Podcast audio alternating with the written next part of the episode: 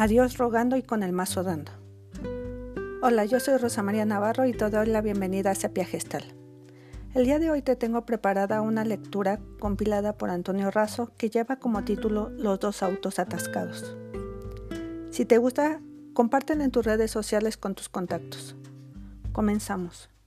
Los dos autos atascados. Cuentan que, en cierta ocasión, Dios salió con sus apóstoles y decidió dar un paseo por su tierra. Iban por los campos del Señor y como era tiempo de lluvias, se encontraron primero con un carro atascado en medio del lodazal. A un lado se encontraba un tipo que tenía cara de renegado, pero que se veía con lodo hasta las rodillas y poniendo una cadena a las llantas. Se le escuchaba maldiciendo y lanzando injurias a medio mundo.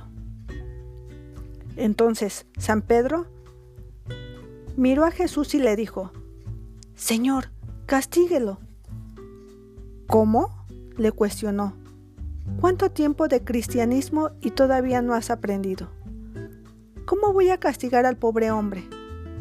Vayan a ayudarle a sacar el auto del fango. Pero, Señor, ¿qué no escuchó lo que dijo? ¿Qué importa? ¿Qué importa lo que dijo?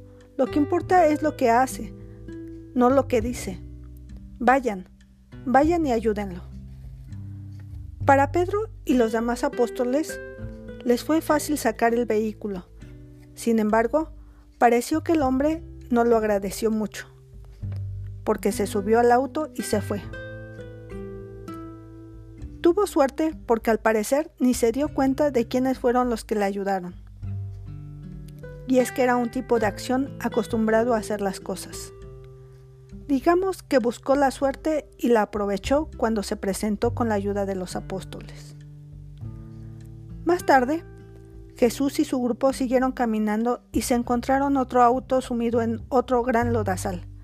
Pero esta vez el tipo que se había atascado se veía creído y agrandado, y se mantenía sentado dentro del vehículo, como esperando ayuda.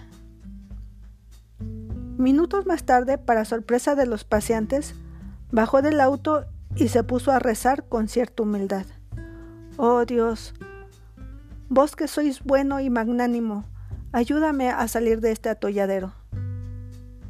Entonces San Pedro le preguntó al Señor, ¿vamos a ayudarle? No, dijo Jesús, no le ayuden en nada.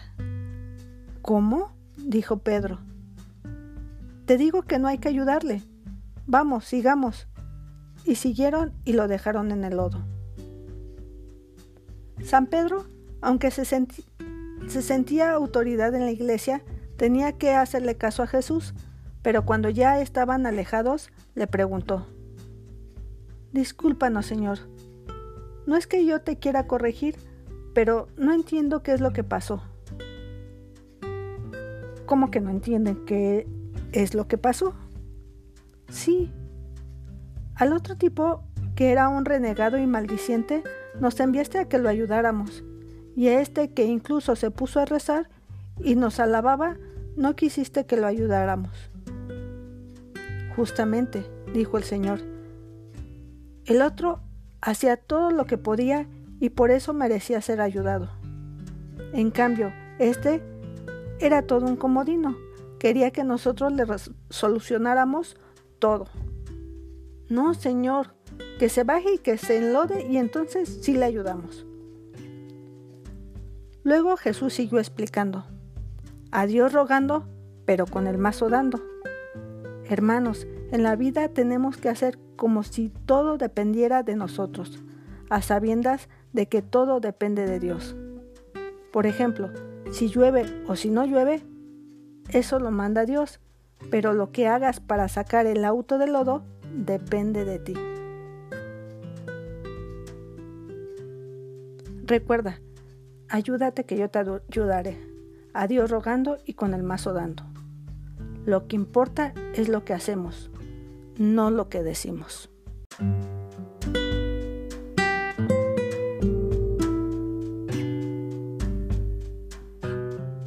Hasta aquí nuestra historia de hoy. Me despido, te mando un gran abrazo y cuídate mucho. Te invito a buscar y seguir Sepia Gestal en las redes sociales. Si necesitas orientación, asesoría o psicoterapia, comunícate al 55 85 81 42 75. Hasta la próxima. Thank you.